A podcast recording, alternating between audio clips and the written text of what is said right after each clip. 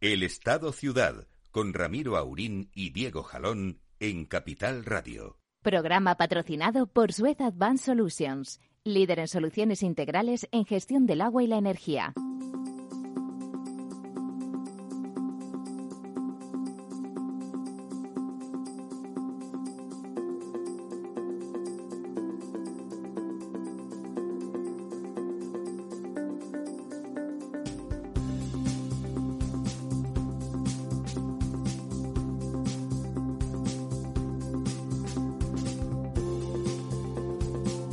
Buenos días, amigas y amigos. Ya estamos, ya llegó el verano. Y no solamente al corte inglés, ha llegado a todos sitios. Don Diego, ¿cómo andamos? Muy buenos días. Pues sí, efectivamente, ya aquí, por lo menos en, lo que queda de la capital de España, eh, verano. O sea. Eh, verano, verano. Verano, verano. Sí, 31 grados nos prometen para hoy. Aquí no hay, no hay primavera. quien, no, quien no anda tan bien y eso es por su mala cabeza, es nuestro querido don Lorenzo Dávila. Don Lorenzo. Bien, estoy, he dado positivo en el test, pero en estos momentos estoy bien disfrutando por la ventana, mirando por la ventana. Disfrutando pues usted un sinvergüenza y así no tiene que ir usted a trabajar y teletrabaja, que quiere decir pasarse el día viendo la tele. No, bueno, sí, de teletrabaja efectivamente es lo más lo más apropiado, ¿no? Eso le pasa... hay otras televisiones que son las de los ordenadores donde sí que realmente se trabaja, ¿no? eso yo ahora mismo lo, lo tengo que tengo voy a denigrar un poquito a nuestro querido queridísimo don Lorenzo. Todo esto le pasa porque don Lorenzo, ustedes pensarán, el tipo más racional de los tres en esa mesa de la, del Estado-Ciudad, el, que siempre suma y resta, el econometra, entre otras cientos de cosas. Pues ese señor tan estupendo resulta que no se ha vacunado. Y por lo tanto, cuando le ha atacado el virus ha tenido fiebre, no como los demás, que como si nos hemos vacunado, pues lo mismo que si nos fuéramos a bailar.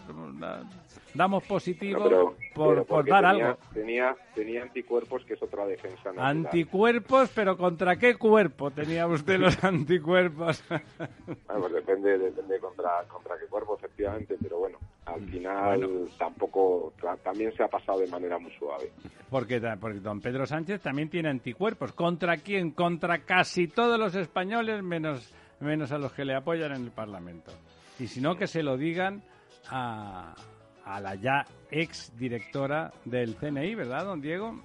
Bueno, sí, efectivamente. Eh, esta cosa que dicen siempre los periodistas, la crónica de una muerte anunciada. Sí, sí, pues, castigada por hacer los deberes bien, por sacar un 10, por no suspender. Eso no puede ser. Eso es dejar en mal lugar a los demás. No, la verdad es que todo esto, hombre, aparte de, las muchas cosas que se pueden comentar, pero es sorprendente que en una cosa donde todo el mundo, mm, digamos, eh, ha sido o ha tenido una actitud grotesca, la última, la única persona que ha hecho las cosas bien es la que al final acaba siendo destituida, ¿no? Tremendo, tremendo y además triste y lamentable. Hasta la, esa mujer a la que hemos defendido con frecuencia, porque en el país de los ciegos el tuerto es el rey, que era Margarita Robles, se ha visto obligada a hacer un papelón diciendo que no es una destitución, sino una sustitución. Una sustitución. ¿Qué quiere decir? ¿Que cuando se ponga buena volverá a su trabajo? ¿Es una sustitución por embarazo? Ha sido una sustitución embarazosa, eso sí, que es una cosa distinta, que es una cosa distinta. Eh, en cualquier país normal, a alguien que ha espiado que ha espiado con los medios del Estado, es decir, ha puesto los sistemas de información a disposición del Estado. ¿Y a quién, a quién se le ha aplicado? ¿A un ciudadano normal? ¿A un fontanero?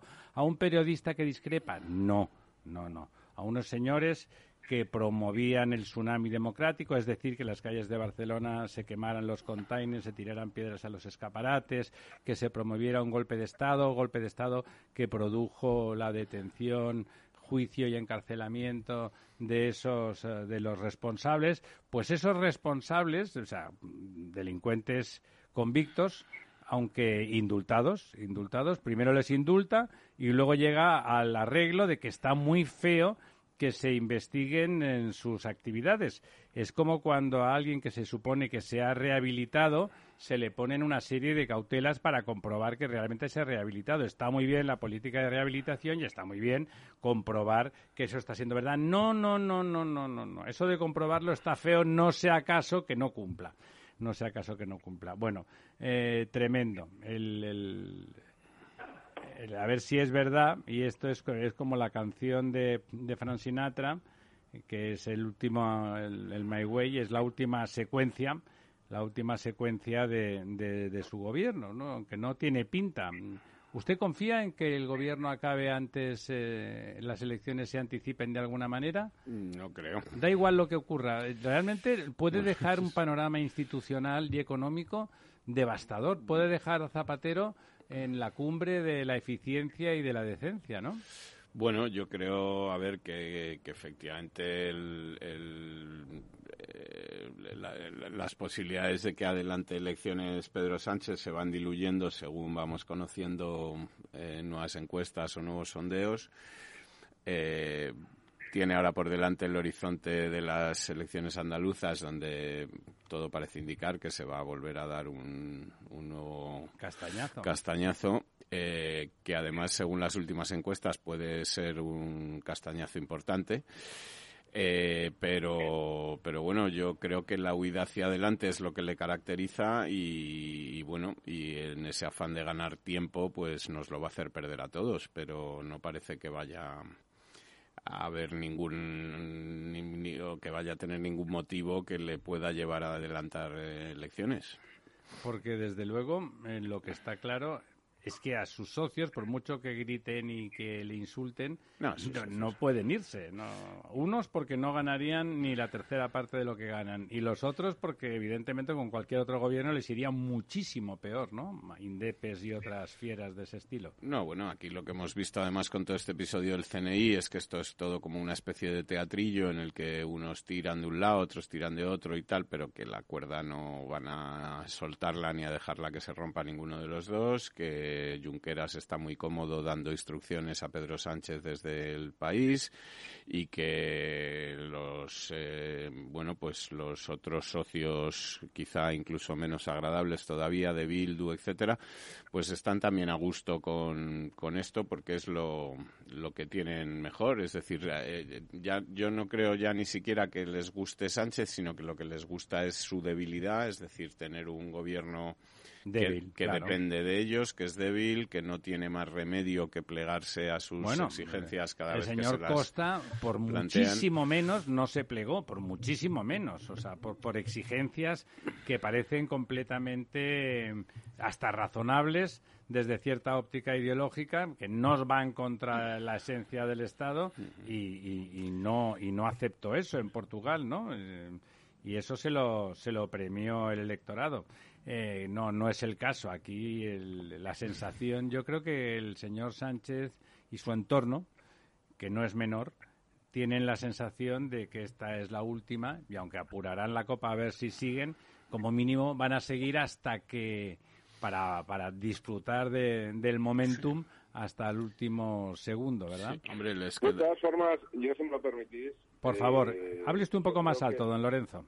Sí, yo creo que el problema le puede venir eh, por parte de su propio partido, ¿no? O sea, pensemos que vienen las elecciones municipales el año que viene y de eh, la mayoría de las comunidades autónomas y bueno, pues eso es una amenaza para muchos líderes regionales y municipales de, gobiernos que tienen eh, todavía el PSOE, que están en, no, o sea, quiero decir que, que realmente la evolución del gobierno nacional puede hacer que en esas elecciones municipales y, regionales pues haya un voto en contra de. Pero eso ya es final de legislatura prácticamente, don Lorenzo. y, además. Bueno, pero, pero necesitan recuperarse. Quiero decir que eso podría forzar a que en este año se produjeran elecciones a nivel nacional y, y permitiera separar, es decir, que hubiera un margen hasta mayo del 23, que es cuando ellos tendrían que pasar por las urnas. Pero... A mí me parece que si no, eh, podría haber un voto de castigo muy fuerte y como estructura de partido podría perder mucho poder a nivel nacional, no solamente el gobierno central, sino gobiernos, ya digo, regionales y sobre todo locales. Yo creo que le están empezando a crecer los, los enanos, ¿no? Dentro de su propio partido. Pero, Lorenzo, yo lo que creo es que tú piensas que el PSOE sigue vivo. El PSOE es un animal disecado que Sánchez ha, ha, destripado. Bueno, el PSOE es un animal disecado, pero... Ha, rellenado de serrín y lo ha convertido en un... Bueno, pero hay muchos, hay muchos alcaldes y hay muchos eh, presidentes de comunidades autónomas, sin ir más lejos, las más grandes y significativas serían Aragón y Castilla-La Mancha, ¿no? Donde, bueno, pues ya vamos a ver cómo, cómo leen ellos, sobre todo el castigo que probablemente se produzca en las elecciones andaluzas. Usted, Yo creo que la clave va a estar ahí. Fíjese, don Lorenzo, acaba de decirlo usted. Si es que en el enunciado, las grandes comunidades del PSOE ahora son Aragón y Castilla-La Mancha. O sea, son muy poco grandes, excepto en territorio. Y, Extremadura, sí. O sea, que, ¿qué poder tienen esas autonomías, aunque tenga un crítico como el señor Paje, que, bueno, pero hay, hay, que reconocerle que no ha dejado de decir una pero posición muchos crítica. municipios, ¿eh? Bueno, pero añade muchos municipios. Aquí, las elecciones de mayo son, son, también municipales. La única posibilidad sería, y que yo estoy con don Diego en que improbablemente, pero sería una debacle descomunal en Andalucía que apuntara a eso que dice doña Rosa Díez de que el PSOE está condenado a desaparecer al estilo del, del Partido Socialista francés eh, y, que, y que eso fuera, un cierto terremoto. Pero ¿quién va a hacer el terremoto? ¿El señor Paje? El señor Paje llega siendo crítico desde el primer día. Pero es que no se le puede negar y no ha conseguido nada. Yo insisto, es que a, nivel nacional, o sea, el, Partido Socialista, eh, en cuanto a ese partido que hemos conocido, que ha conocido usted, don Lorenzo, que, ha conocido Ramiro, que he conocido yo, que era un partido pues con una, con, una eh, estructura en la que había pues una contraposición de poder había una comisión ejecutiva, había una ejecutiva nacional, había una ejecutiva federal, eh, se discutían las cosas, se podía incluso llegar a destituir a un secretario general, como ocurrió con Pedro Sánchez.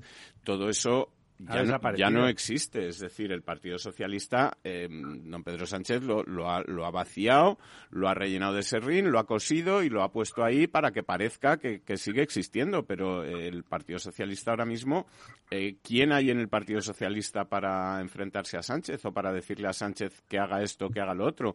Eh, citas a Lambán, citas a García Paje. No parece que ninguno de los dos tenga ni la, capacidad ni, la, capacidad. y en fin, no sé, eh, Chimo Puig está ahí también en Valencia, del que se ha hablado también de, adelanto electoral, etcétera.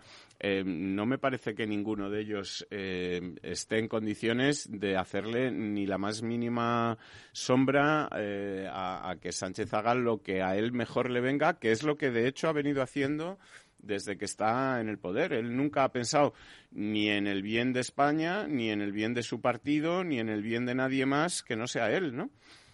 Eh, además, fíjese, la, la, posición creciente desde esa, desde esa galleguidad tranquila y de la experiencia y el savoir-faire de Feijó, vamos, parece como inexorable. Él tiene la única sombra de ese, de ese partido, de, de ese PP eh, orensano, donde alrededor de la tribu Baltar se siguen haciendo eh, negocios y cosas que, bueno, le podrían achacar al señor Fijo que si lo va a extender después al resto de España, ¿no? La última de Baltar es que y compañía es que en un en donde antes, ya saben ustedes, cuando se quiere hacer un campo eólico de, molinos de viento y tal, los, eh, los terrenos se le arriendan a los, eh, a los agricultores que los ceden y entonces, de alguna manera, repercute los beneficios que genera esa implantación,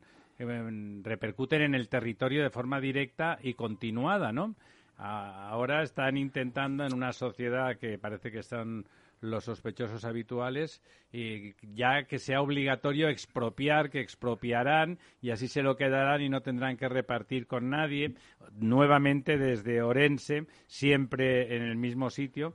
Esperemos, aunque aquí en Madrid es curioso porque no, no, no interesa en, esa especie de ombliguismo que, que, existe, no interesa lo que pasa tan lejos y como Galicia pilla en la otra esquina del país, lo que pasa allí es como Las Vegas, se queda, lo que pasa en Orense se queda en Orense, ¿no? Como, como en la ciudad de Las Vegas. Pero si quieren, antes de, repasar los pantanos y al hilo de, ellos mismos, vamos a hablar también del agua.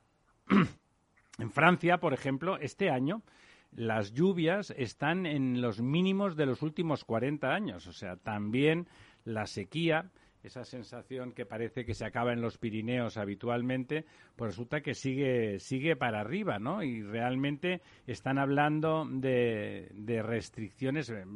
Eh, en Francia, que hay unos ríos caudalosos, estupendos, hay muchos menos embalses que en España, porque tradicionalmente no les, no les han hecho falta, ¿no? Y por lo tanto, a la que las precipitaciones bajan, sufren mucho más que, que, lo que sufrimos en España. Ya están hablando de restricciones en los usos agrícolas, etcétera. Además, probablemente son menos eficientes porque tienen menos necesidad de ser eficientes eh, en ese uso. Y si nos vamos a España, en Murcia, la, siempre mm, eh, beligerante región de Murcia en lo que se refiere a la agricultura y a los usos del agua, a la vista de que, de que el Tajo Segura va a menos, va a menos, y como veíamos el otro día, pues los datos de, Entre Peñas y Buendía justifican que no es no es la mejor opción eh, exactamente. Estaba el trasvase del Ebro, el malogrado trasvase del Ebro. También malogrado trasvase del Ebro, que yo eh, abandono, se debe también a los siempre excelentes políticos de Esquerra Republicana que presionaron en aquel entonces al señor Maragall que pactó con, Zapatero que se acabara con el trasvase, a pesar de que era un proyecto de Borrell, eh, que se acabara con el trasvase para contentar a Esquerra Republicana. A este paso, Esquerra Republicana va a enterrar Cataluña y el resto de, de España, ¿no? Desde desde ese perfil genéticamente manifiestamente mejorable que tienen, me, lo ponen todo en la picota. La alternativa, ya saben ustedes, en Murcia está planteándose una desalación mucho más intensiva y que, bueno, eh, pues que, ese agua desalada se utilice, aunque es más cara, en usos, el, el plan original es en en agricultura con mayor valor añadido, ¿no? Ahora, como está de moda topar las cosas, como en el gas, que luego hablaremos de eso, don Diego, pues resulta que también a los agricultores del Tajo Segura se les ocurre que no que el agua desalada para agricultura no debe de superar los 30 céntimos por metro cúbico, lo cual es otra barbaridad, porque evidentemente esos cultivos también son un, un negocio, y a mí me parece de perlas, y, por supuesto, que los demás españoles yo estoy de acuerdo en que hagamos infraestructuras para proveerles de agua, eh, que subvencionemos el agua desalada eh, para que se pueda hacer rentable cultivos que no lo son. Yo en eso la verdad es que ya no estoy de acuerdo. Creo que deberían de seguir la senda, que ya siguen, que ya sigue una parte no menor de los agricultores murcianos, que es ir sustituyendo, ir mejorando esos cultivos y yendo hacia cultivos con mayor valor añadido que les permiten utilizar un agua más cara y que sigue permitiendo que sea negocio su, su trabajo.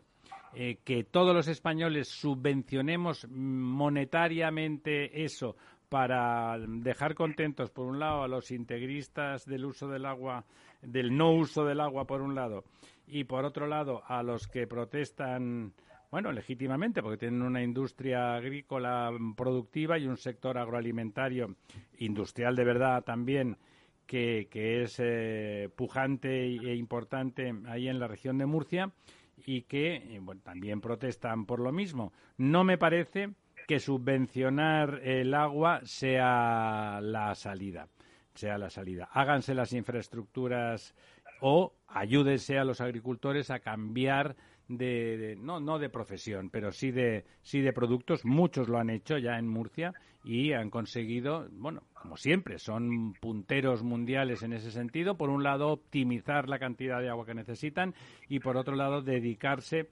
dedicarse a, a cultivos que son de verdad rentables. Usted, don Lorenzo, ¿qué opinaría de, de topar el, el agua desalada? Que seguramente en el mejor de los casos no está por debajo de 0,50 euros y subvencionarla. Yo, yo antes de que hable don Lorenzo, por favor, poner un tope. Lo de topar es darse un golpe. Eh, Estoy de acuerdo. con la Iglesia hemos topado, que decía Cervantes. Tiene usted razón, tiene usted razón en que hablamos mal, los políticos empiezan a hablar mal y nos dejamos contaminar. Topar es darse un trompazo, efectivamente. Don Lorenzo.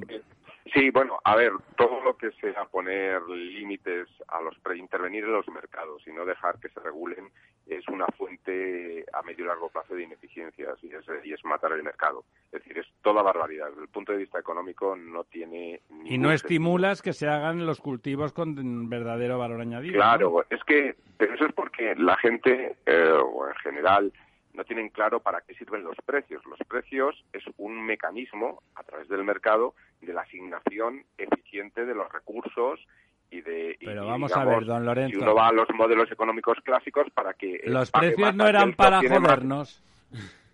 Sí los precios no eran para jodernos con perdón. No, no, pues, por desgracia sirve precisamente Nos acaba usted de dar un disgusto, nos hemos vivido toda la vida pues, equivocados. Pues, pues, es así, ¿no? Y por lo tanto, para que realmente se ganen, como lo que acaba de decir, ¿no? Es decir, si algo es más caro, pues se buscan alternativas, se invierte en esas otras alternativas o se invierte en mejorar o bien infraestructuras o bien sistemas productivos o algo que haga que puedan bajar. Es decir, que son los elementos que llevan los recursos productivos en términos de capital, trabajo y tierra como factores hacia allí donde son más eficientes, ¿no? Este es el mecanismo que operan a corto plazo en situaciones puntuales y cuando digamos que se producen subidas eh, bruscas de los precios por causas exógenas, no endógenas al propio sistema eh, productivo, pues se podría plantear situaciones de, eh, de mm, bueno de ponerle un cap, ¿no? De capear los precios, que sería ponerle una tapa, ¿no? Un tope, un límite ahí arriba, ¿no? Pero insisto, son medidas siempre transitorias, tienen que estar muy claras, tiene que venir por shock exógenos al sistema, nunca endógenos. Es decir, esto, esto está claro, o, está muy, muy claro. No, no se pueden tocar los precios. Cualquier elemento que vaya a esto, pues bueno, pues es, es generar ineficiencias y es pan para hoy y hambre para mañana, ¿no? Este es el problema.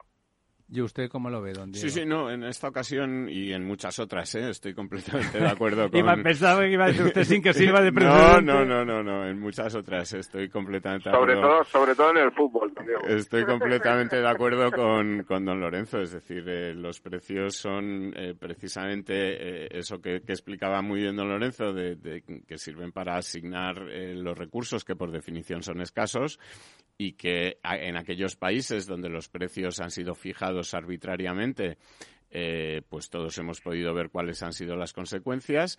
Eh, tenemos ahora el ejemplo de Venezuela, donde se ponen precios a los productos básicos o a los productos no tan básicos o a lo que alguien entiende que es un producto básico y al final lo que ocurre es que no hay esos productos, es decir, que desaparecen del mercado.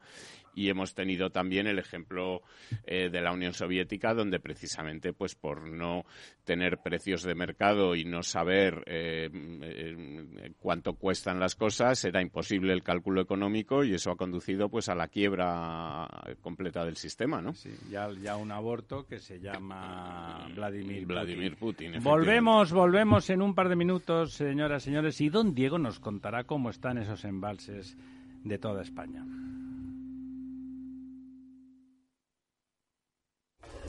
El Corte Inglés celebra la semana de Internet en su web y app con descuentos de hasta el 30% en moda, electrónica, electrodomésticos, hogar, juguetes, deportes, ocio, supermercado.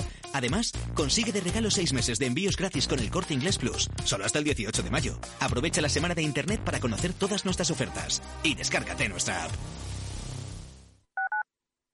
Capital Radio Madrid, 103.2. Nueva frecuencia, nuevo sonido. Gráficas Naciones. Más de 50 años de experiencia en el sector de las artes gráficas. Apostamos por la última tecnología tanto en impresión offset como en digital y gran formato. Realizamos todo tipo de impresión. Tarjetas de visita, folletos, libros, vinilos, decoración y montaje de stands. Más información en el 91 629 2145 o en gráficasnaciones.es. Los jueves de 3 a 3 y media en Capital Radio, Gestión del Talento, el escaparate de la formación para el empleo. Expertos formadores, agentes sociales y representantes de la Administración se dan cita en este espacio para impulsar el valor de la formación y el talento. Un espacio de Fundae, la Fundación Estatal de Formación para el Empleo, dirigido por José Joaquín Flechoso.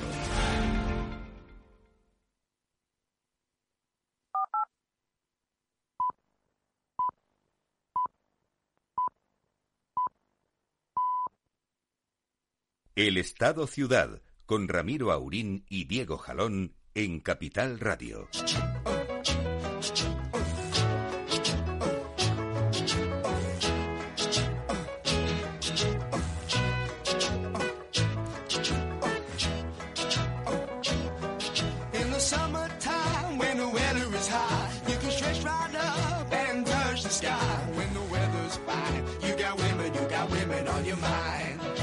Pues sí, señores y señoras, por supuesto. Eh, lo de que el otoño caliente se supone que es algo que pasa malo. el verano caliente, el caliente, el summertime, figura que es lo normal, pero me temo, me temo que se está sobrecalentando. ¿Y vamos a tener agua para soportar ese sobrecalentamiento? mire, respecto a eso que decía usted de, Francia, hoy estaba hablando precisamente antes de venir al programa con un compañero en París y me decía que hacía 31 grados también allí. O sea que. 1.500 kilómetros más al norte. Efectivamente, y en una ciudad donde, mm, a ver, hace a veces calor en verano, pero, no, son, no, son habituales y menos en, en, mayo. ¿no? Es decir, que primera quincena de mayo. que estamos, exactamente, que estamos en la primera quincena de mayo y que como esto siga así hasta final de agosto, pues nos, vamos a jartar. Puede ser molto longo, que diría Ancelotti. Efectivamente, puede ser recordar el cantar de los cantares que decía aquello de que por mayo era por mayo cuando acecha la calor. Sí, sí, no, a ver, si calor en mayo es habitual que haga o bueno... Pero una cosa es que aceche, don Lorenzo, y otra cosa es que se tire al monte descaradamente. Sí, sí, sí. Bueno, pues mira, los pantanos, eh, yo creo que esta es la última semana que os voy a poder dar relativamente... Eh, que no baje, vamos. Una buena noticia, es decir, exactamente que no baje. La noticia tampoco es tan buena porque, bueno, pues esta semana hemos aumentado un 0,13%, han subido 36 hectómetros cúbicos los hectómetros embalsados. Son Calderilla. 73, eh, perdón, hectómetros cúbicos. Eh, y aquí estamos ya en ese punto de inflexión en el que tradicionalmente las curvas, las estadísticas dicen que a partir de ahora la cantidad de agua va para abajo hasta finales de octubre, principios de noviembre. Es decir, si uno mira las curvas de la media de los últimos 10 años, de los últimos 5 años, etcétera, es una curva descendente. Lo que está siendo siempre. Desde ahora es una curva descendente hacia, hacia abajo. ¿Cuál es el problema? Pues el problema... Don Diego, una curva descendente, hacia arriba abajo, sería un auténtico hallazgo de la geometría. Efectivamente. Pues sí, eh, lo que pasa es, como te decía, que, claro, que empezamos esta curva descendente o, partimos de un punto más alto, eh, que a partir de ahora será ese máximo que hemos vivido ahora. Efectivamente, el máximo que tenemos es de un 50%, de 28.452 hectómetros cúbicos. A pensar que el máximo es la mitad, la verdad es que es poco estimulante. La media de los últimos 10 años era del 70%, con 39.000 hectómetros cúbicos, y que en la misma semana del año pasado, que ya tuvimos, mm, digamos, un, problemillas eh, y la cosa no fue demasiado bien. Un fracasillo que Y llegamos eh, muy justitos, pues la misma semana del año pasado estábamos en 33.000 hectómetros cúbicos. Teníamos 5.000 o 6.000 hectómetros cúbicos más que ahora, ¿no?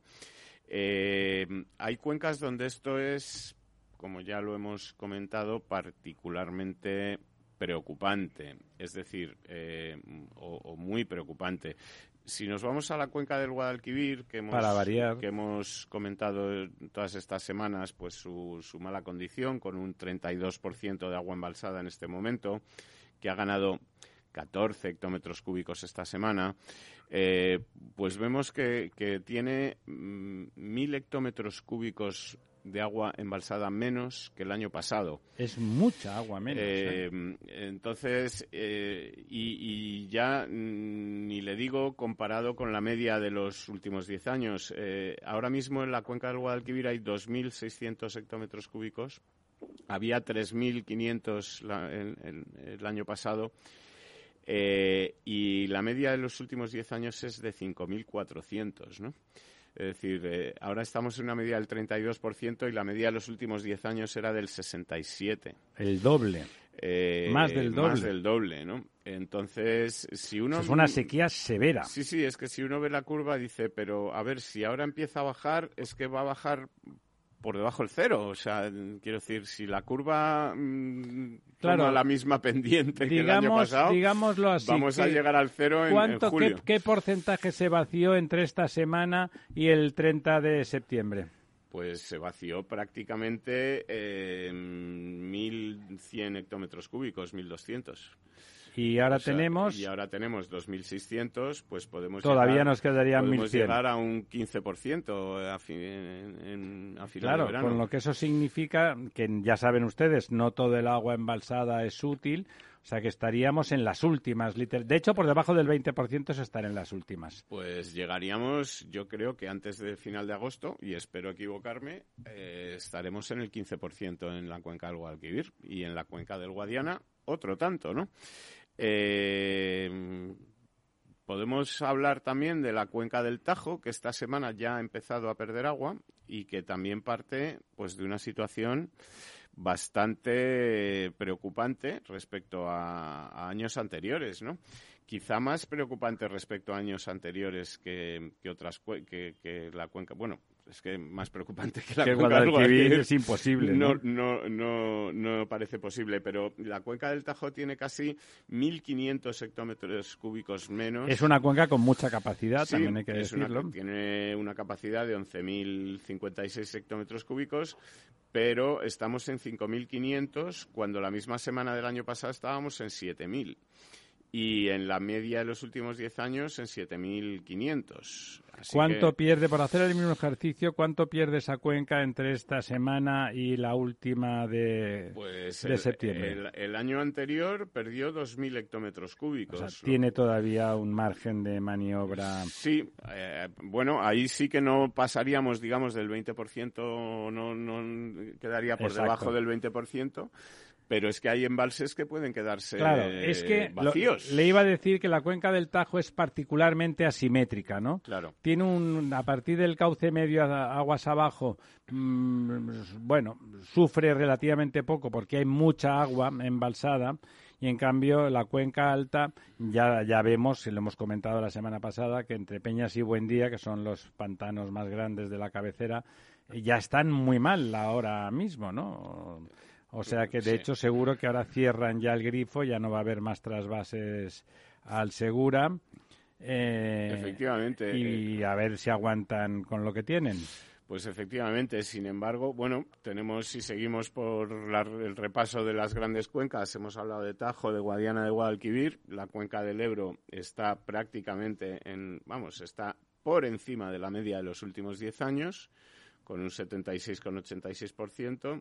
Está un poquito por debajo de la misma semana del año pasado, en la que estaba en el 79%. No por algo se planteó el trasvase del Ebro. ¿eh? El trasvase del Ebro se planteó porque hasta el 31 de mayo solía haber agua más que suficiente. Bueno, pues eh, como te digo, sobre una capacidad total de 7.900 tiene ahora mismo 6.100, o sea que, pues, eh, como te Estupendo, realmente prometedor. Un 77% ¿no? de agua embalsada.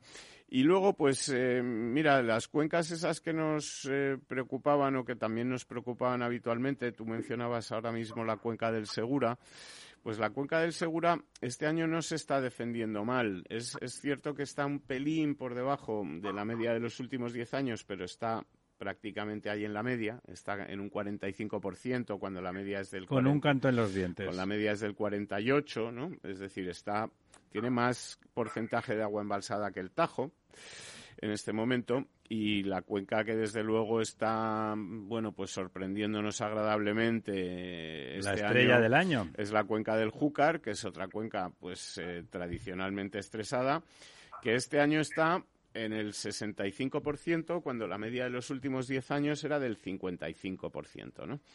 Eh, o sea, está 10, eh, un 10% por encima y 400 hectómetros cúbicos más de agua que, la media de los últimos 10 años. Eh, estas dos cuencas, Júcar y, Segura, parece que se defienden bien y que el problema pues lo vamos a tener lo que realmente en el sur. claro, en Guadalquivir, que además abastece a una población muy grande. En Guadalquivir, Guadiana, que abastecen, riegan. Eh, y piénsese que en Andalucía, además de, que riegan mucho, porque hay mucha evapotranspiración por la temperatura, hay más de 8 millones de ciudadanos y muchos más que llegan en una temporada turística que va a ser la de la recuperación, o sea que realmente puede acabar de forma angustiosa el verano en Andalucía desde el punto de vista hídrico.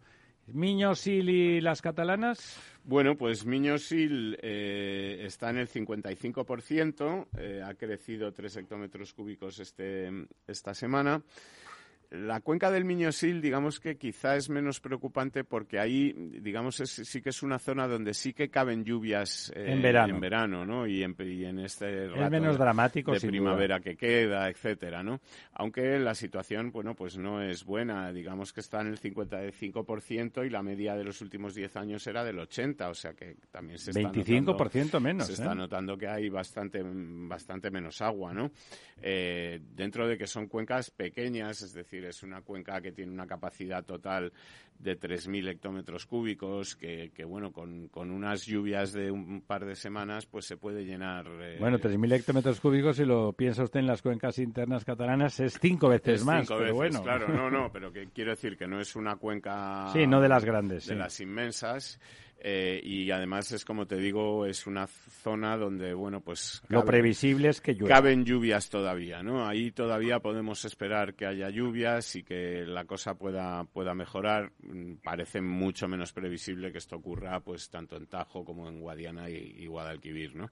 Y la cuenca de Cataluña interna, pues, vuelve a aumentar 5 hectómetros cúbicos esta semana y se sitúa en 405 de un total de 677, ¿no?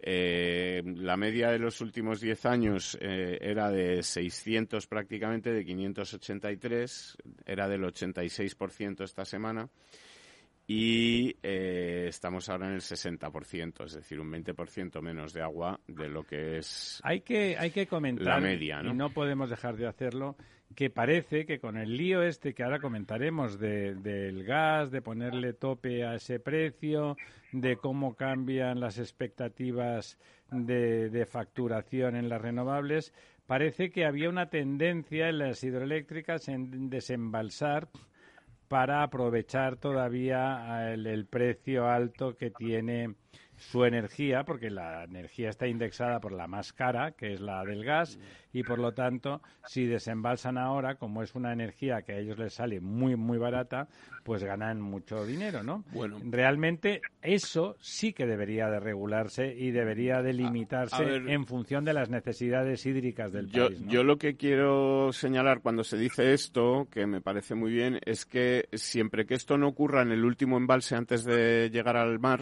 eh, la cantidad de agua en la cuenca eh, es la misma. Es decir, usted desembalsa y se va al siguiente embalse. Correcto, en la medida en que, como eh, dice usted... no sea el último embalse antes de la desembocadura, ¿no? Está bien, estaría bien hacerlo racionalmente, por lo tanto, y no de forma sectaria ni integrista, Exactamente, con lo cual tampoco creo que esto sea, digamos, la causa de que estemos en esta situación, ¿no? bueno, lo que ocurre... de muy lejos. Lo que ocurre, don Diego, es que como las, las cuencas largas son muy largas, y valga la redundancia, entonces, en la cuenca del Ebro en cada zona necesita un embalse para abastecer a esa zona.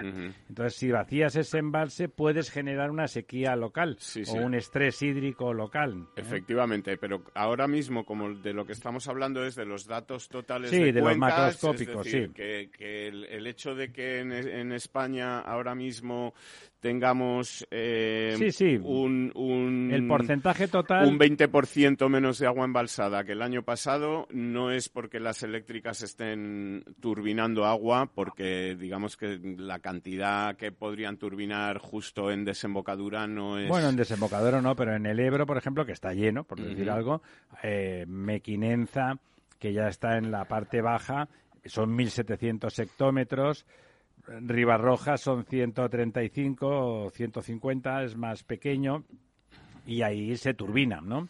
Pero bueno, es verdad que no hay que dramatizar y exagerar, pero sí que lo de los pantanos son unas instalaciones que tienen una utilidad territorial local. Eh, siempre ha habido la queja. ¿Por qué nos lo ponen a nosotros hablando pantano? De, que se turbina en la cuenca del Ebro, que tiene un 76% de agua. Claro, que está lleno, está lleno. Está completamente lleno. Esta es, efectivamente, es la cuenca que insisto, por eso se hablaba del trasvase del Ebro, porque es una cuenca que no está estresada habitualmente. Habitualmente funciona bien, incluso en periodos en que el resto del país sí que está, sí que está estresado. Bueno, pues eh, ahí estamos. Vamos a tener que hacer pensamientos con, con nuestro, con el agua que tenemos en este país.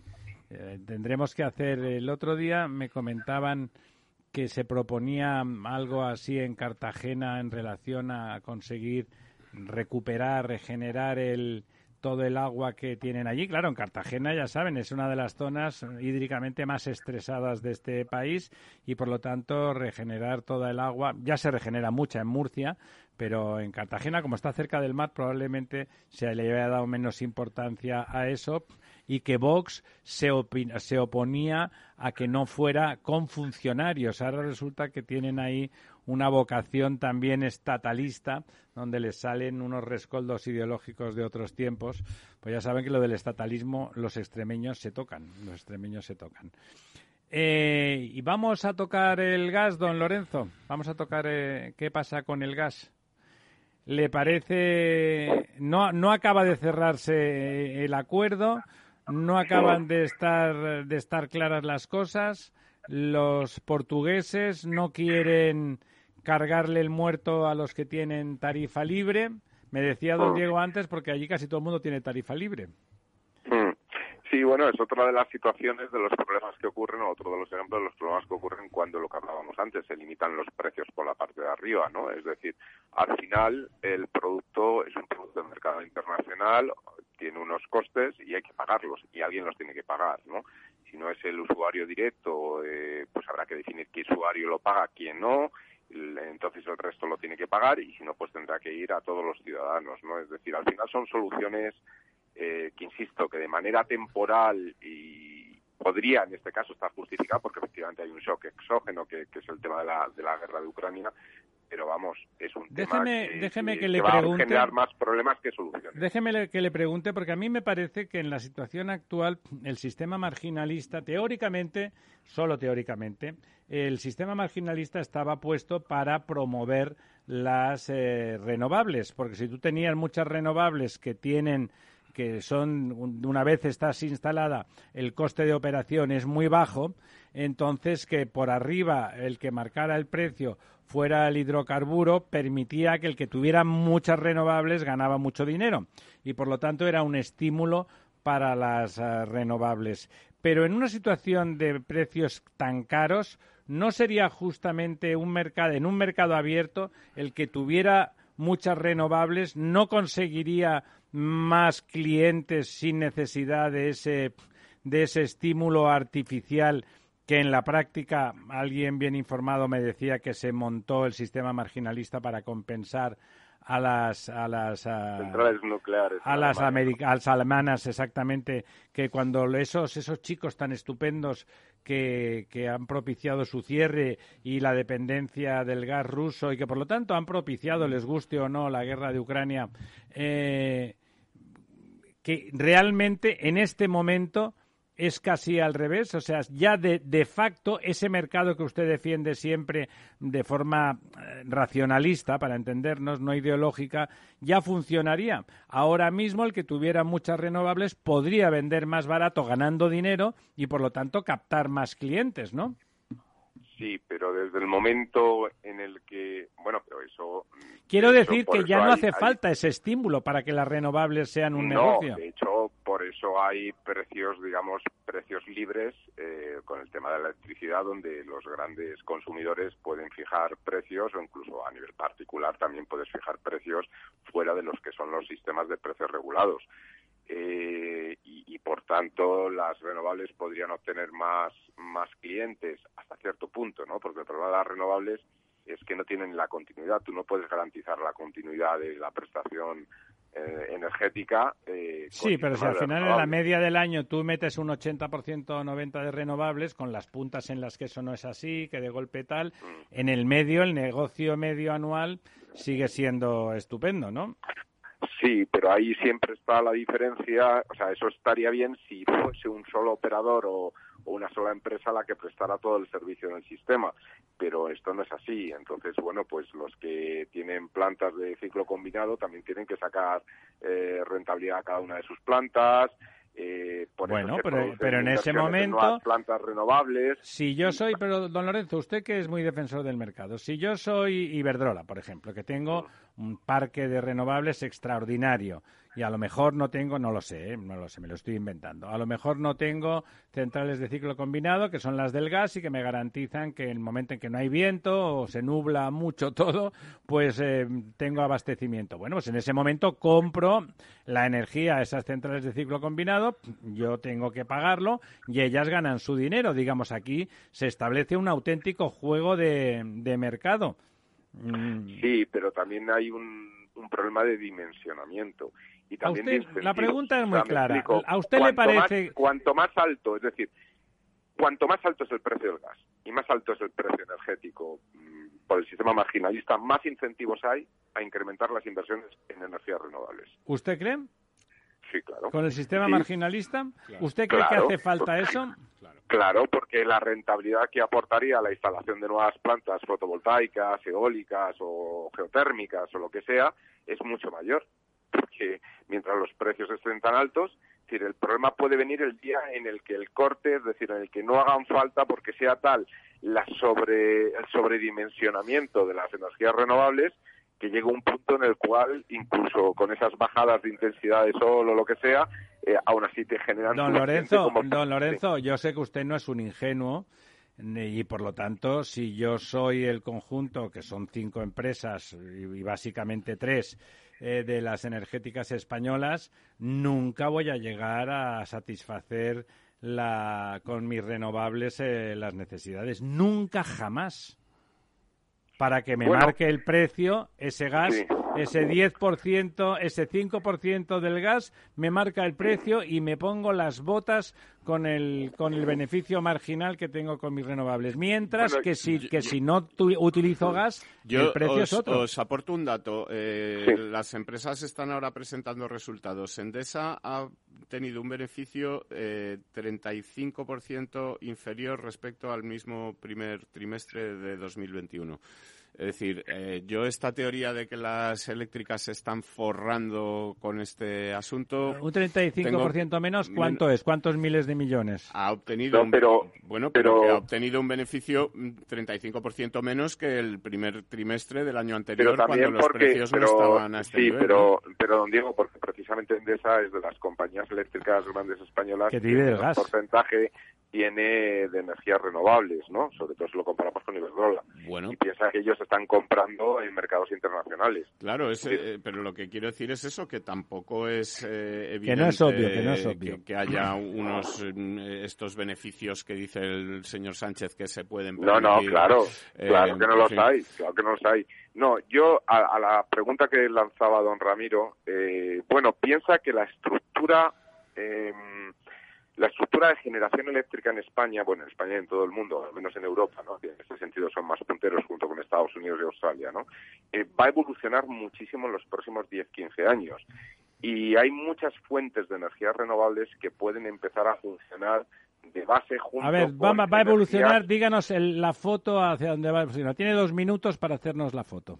Bueno, yo creo que Europa va a reconsiderar, porque ya se está haciendo todo el tema de la energía nuclear para dar un sistema de base, yo creo que las necesidades en porcentaje van a ser menores que la que actualmente están cubriendo, digamos, las energías de base, que serían ciclo combinado, nuclear, etcétera, y, que se van a introducir nuevas tecnologías de renovables que pueden aportar menos saltos térmicos, como es el tema de la geotermia, etcétera, que permita que con una base significativa suficiente de energía nuclear pues el resto con energías renovables se pueda se pueda cubrir perfectamente las necesidades energéticas de un país.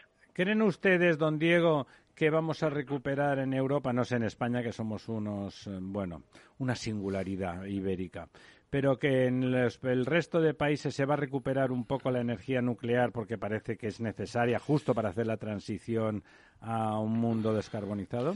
Bueno, yo creo que no habrá más remedio que hacer algo, porque mira, tú fíjate lo que ha dicho eh, el, ministro israelí del petróleo, que es un tío que lleva 40 años en el cargo y algo sabe ¿no? del, mercado energético mundial, ha dicho eh, el mundo tiene que despertar a una realidad existente. El mundo se está quedando sin capacidad energética a todos los niveles y explica que es porque se están dejando se está dejando de invertir en eh, prospecciones petrolíferas, en energía nuclear, en todas las energías, digamos, de base que funcionan, se está dedicando todo el esfuerzo a, renovables. y estas renovables, pues de momento no son capaces, no son capaces de, digamos, dar las mismas prestaciones que los otros eh, sistemas energéticos. Es decir, sobre todo es que no son capaces de almacenar la energía y ponerla a funcionar cuando hace falta. Hablando de eso, y nada más un apunte, le vamos a dedicar un día de estos un programa, vamos a traer aquí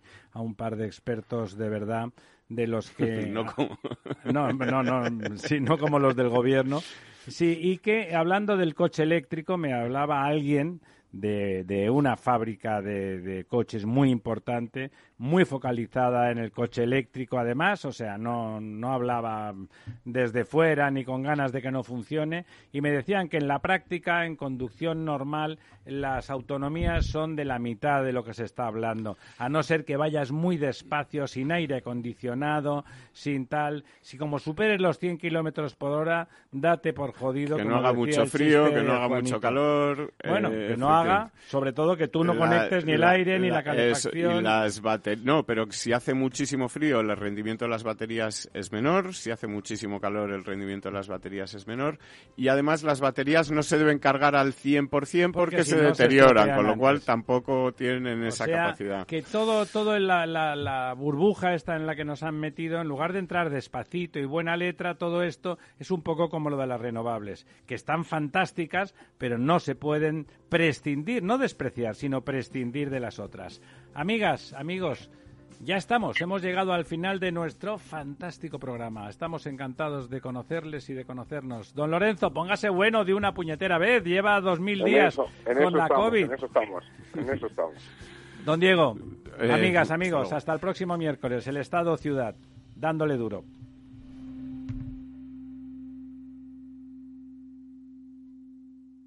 Programa patrocinado por Suez Advanced Solutions líder en soluciones integrales en gestión del agua y la energía. Después de la tormenta, viene otra.